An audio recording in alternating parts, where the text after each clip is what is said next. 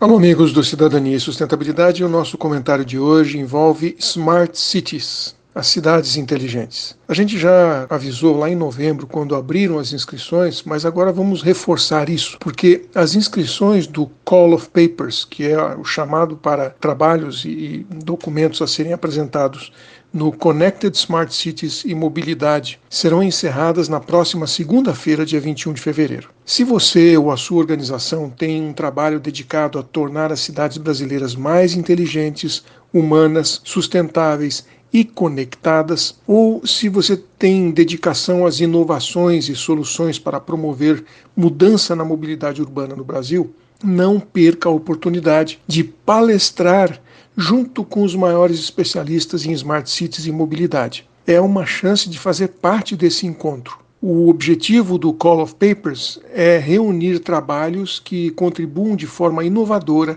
para o desenvolvimento das cidades e a mobilidade urbana no Brasil. Eles selecionam trabalhos mais adequados, mais apropriados para a apresentação durante o evento. O Call of Papers dessa oitava edição do Connected Smart Cities é destinado a pesquisadores, estudiosos, organizações que possuam soluções ou estudos dedicados à inovação e o desenvolvimento do setor. As inscrições vão até 21 de fevereiro. Depois, de 7 de março até 28 de março, os documentos, os trabalhos serão analisados pelo Comitê de Conteúdo. Dia 4 de abril será feito o anúncio dos trabalhos que foram selecionados e 1 de junho é a publicação do programa do evento com todos os trabalhos e quando eles serão apresentados.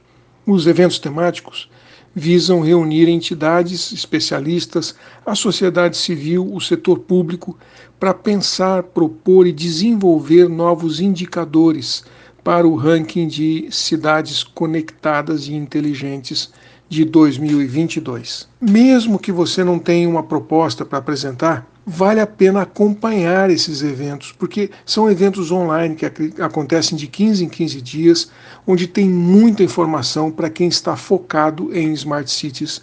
Tem muitos gestores públicos, funcionários públicos, acadêmicos que querem fazer desse ramo o seu negócio, a sua atividade de vida, porque aí tem muita coisa para acontecer, é um mercado muito promissor e é uma necessidade para um mundo mais sustentável. Um abraço. Aqui é o Silvio Barros, para a CBN.